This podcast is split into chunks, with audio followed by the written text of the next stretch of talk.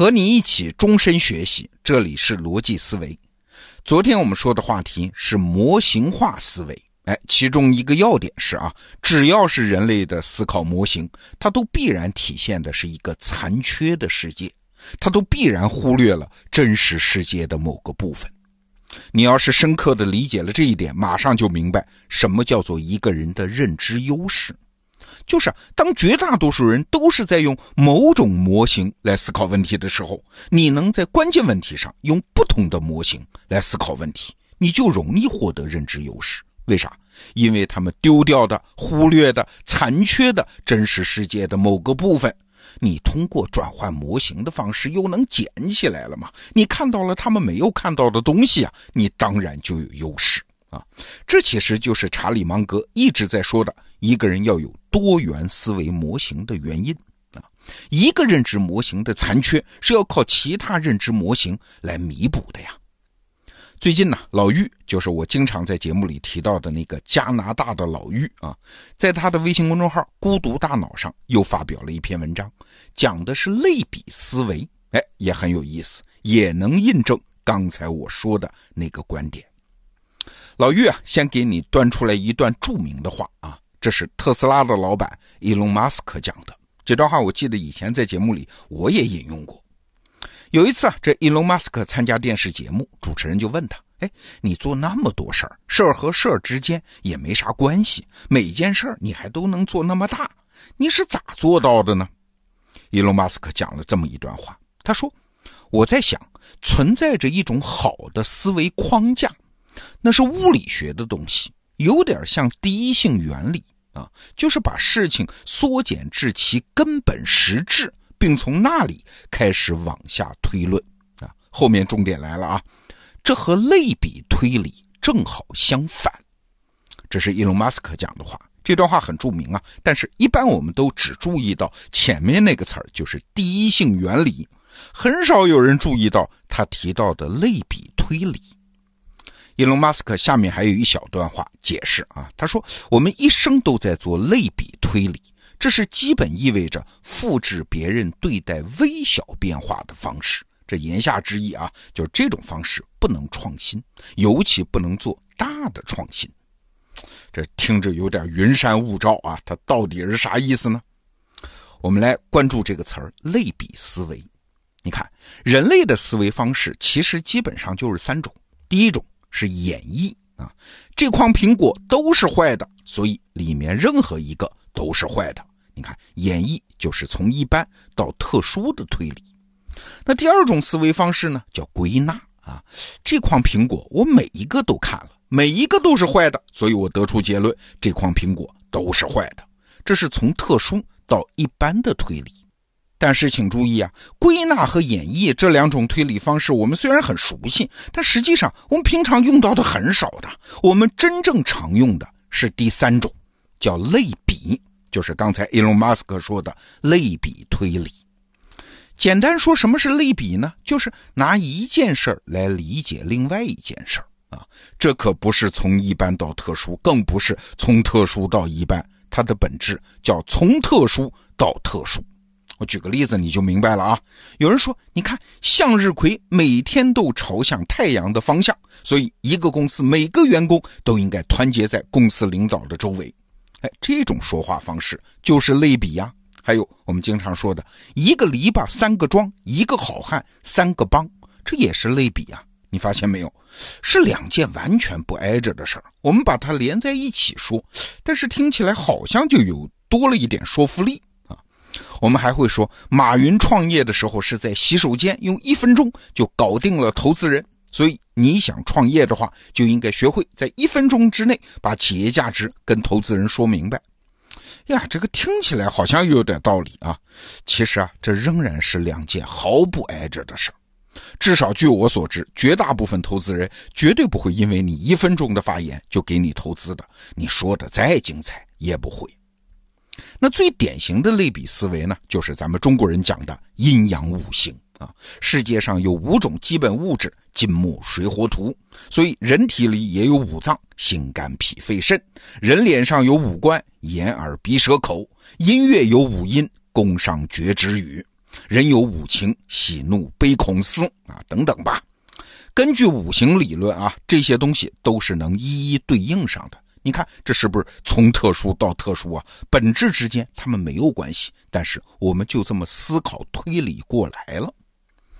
你可能会问：今天你说这个类比思维，是想说这种思维方式不靠谱吧？哎，错了，类比思维不仅靠谱，而且它是我们的日常行动指针呐。比如说，我们在生活中会找一些榜样，向他们学习一些方法。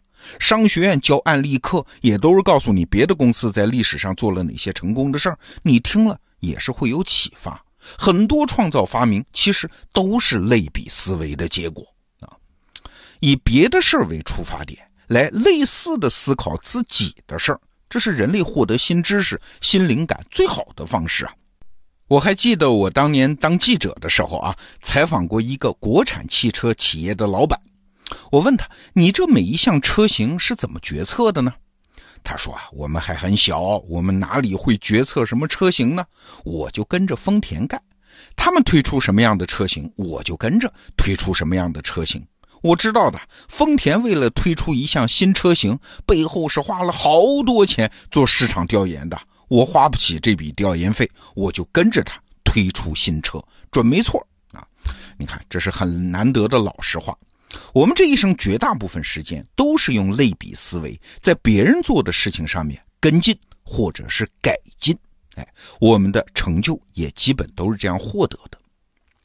但是问题来了，还记得我刚才引用伊隆马斯克的那句话啊？他分明是在说，类比思维只是在复制别人的微小变化，是很难做出大的创新的。